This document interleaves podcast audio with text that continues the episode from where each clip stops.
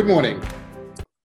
I'm the new guy on the interview block, and my name is Roel. I'm an ICF uh, MCC coach and also a I, uh, EMCC uh, senior supervisor and uh, assessor uh, supervision. I think I need new business cards. And uh, every week, the ICF is creating new podcasts. Today, I'm very excited because we have a, an amazing coach in our interview, and her name is Mary Louise Noack. And uh, let me tell a little bit about herself. Mary Louise is um, self employed already more than 20 years. And she's not only a coach, trainer, but also facilitator and coach trainer. And also, Marie Louise has a ICF MCC certification mm-hmm. and an ECC, EMCC senior practitioner. Um, She's also accredited in persolog trainer, persolog. It's like DISC and Motivators.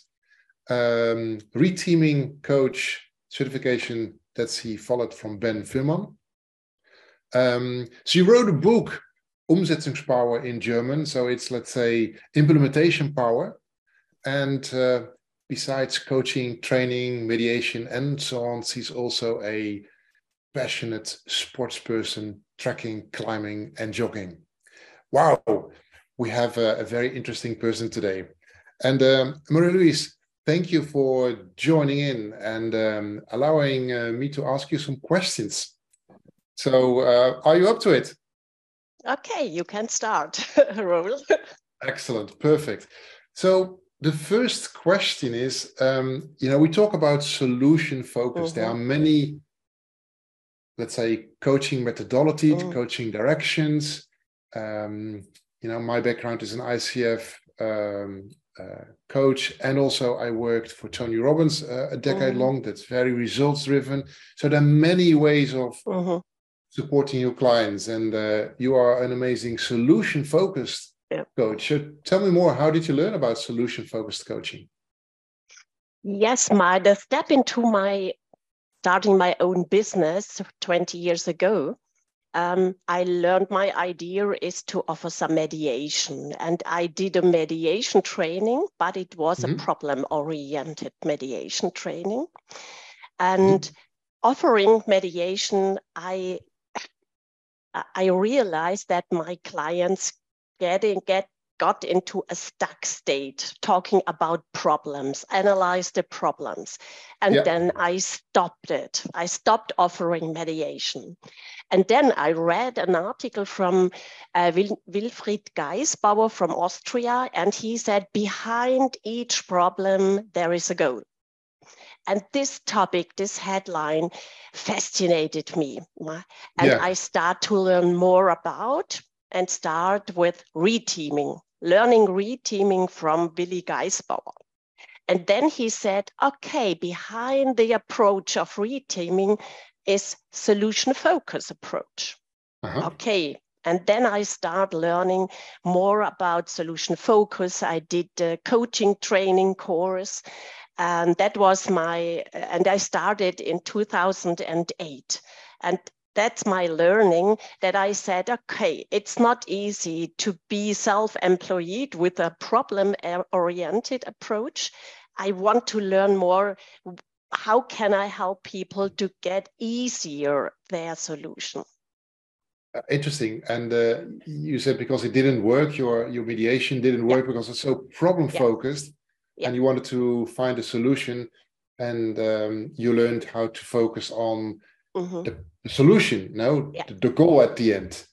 Um, so what happens if you explore further the solution rather than the problem? How how did it turn your your work? Yes, the first step into this approach that I learned a lot that I learned that the clients they are the expert of their situation and then I said okay is it possible that they have their own uh, their resource and the resource of the solution. And, and I tried it out that I helped them to find their own solution and it works. And that was really fascinating, fascinated me that I see that they have their own resources for their solution inside themselves. Sounds so logical, right? So focus on the solution rather than the problem. Yeah. Uh, interesting. Did it also change you as a person um, having a more solution focused mindset? Yes. And how did it change? Yes, I think it has or already has a really great impact to my life, not only to my business, because um, yes with with my family with friends and there are a lot of situations you have to find solutions. Um, we talk about more what is your desired future what do you want to do and what is your goal. And mm-hmm. i learned enough um, for educate my my daughters. You educate your daughters okay and how did you do that? Um, yes, I learned that first I have to ask them, what is your goal?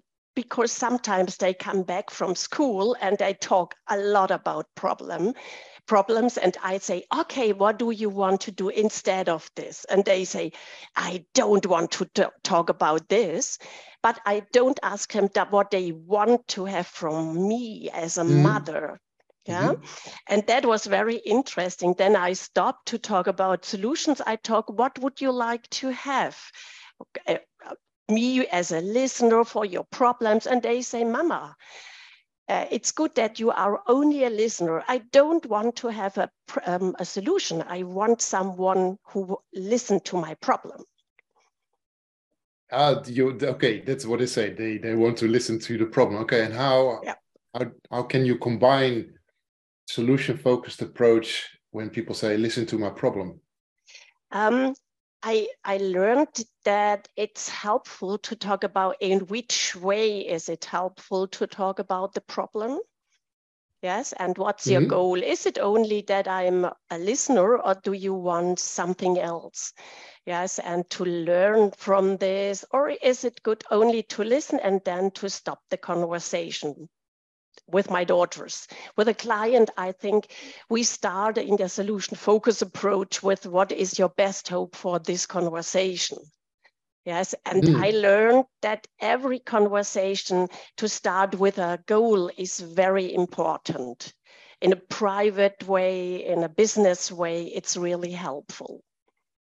Yes, that's uh, it, it sounds so logical, right? Focus on yeah. solutions rather than the problems. Are there any other strength behind the solution focused approach?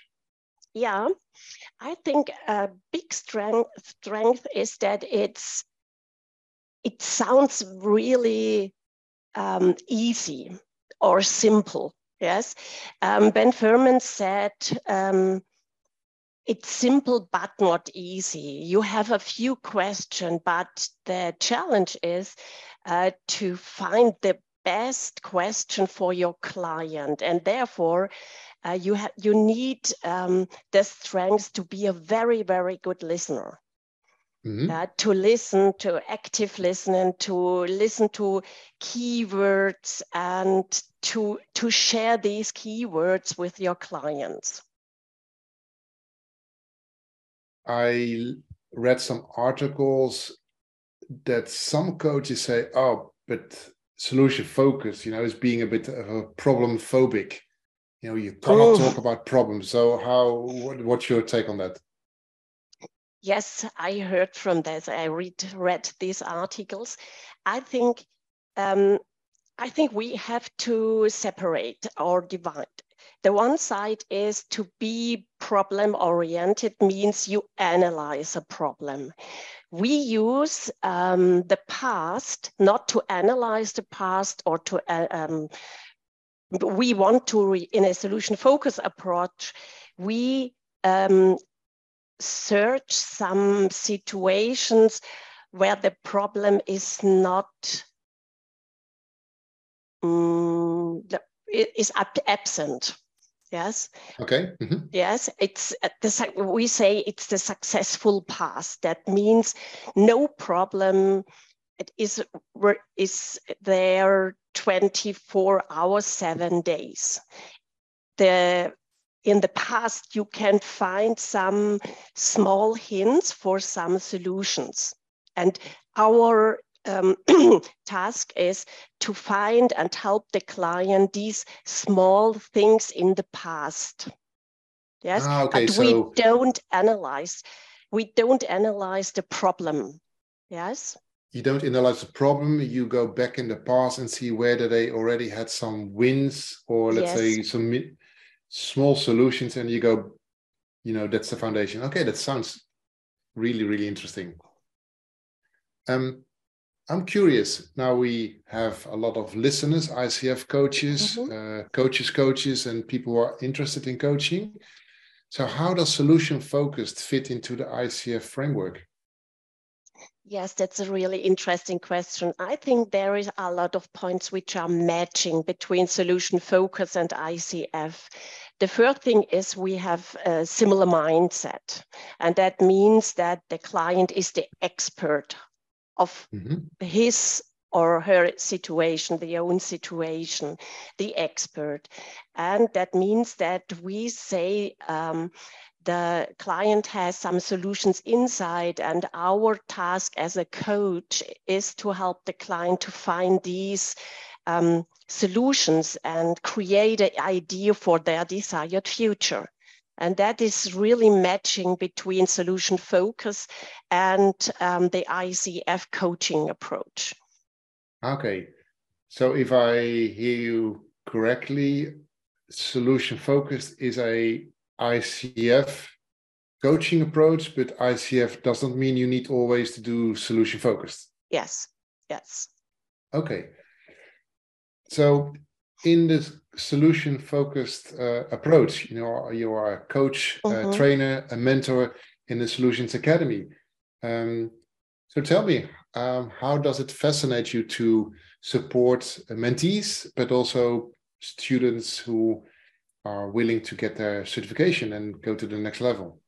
Yes, I think it's a really, really fascinating um, possibility to that we can in the at solutions academy uh, they learn something about solution focus and you can see how the people develop themselves um, their personality and they are more curious. Um, they learn to be curious about solutions to yes to ask good questions good and helpful questions and mm-hmm. that is because uh, at solutions academy we offer um, a half year course and um, every week we have two hours and therefore you have a half year to develop the mindset the icf mindset and the solution focus mindset and as a, a trainer or mentor coach you see this development and uh, I'm curious, you know, you have supported many uh, mentees and, and students went through the different classes of the Solutions Academy. What's the feedback that you receive after they went through the program and maybe change their own coaching approach? Um, I think one of the most important feedbacks is that they learn to be relaxed in a coaching situation. The most come into the course with the idea I have to be um, the solutions. I have to have a solution for the client. And ending the course, they learned no, it's not I as a coach um, give give the um, help. It's more like helping to find a solution, and therefore you have a more relaxing situation working as a coach. Ah, so that's also a benefit as a coach that you are more relaxed and relaxed solution. Yeah. Yes. Yeah. Yeah. Excellent. This is so interesting. I uh, really like to thank you for your time and um, the great um, insights that you give for Solution Focus and the Solutions Academy. And um, hope to see you next time. Thank you. see you, Roel. Thank you.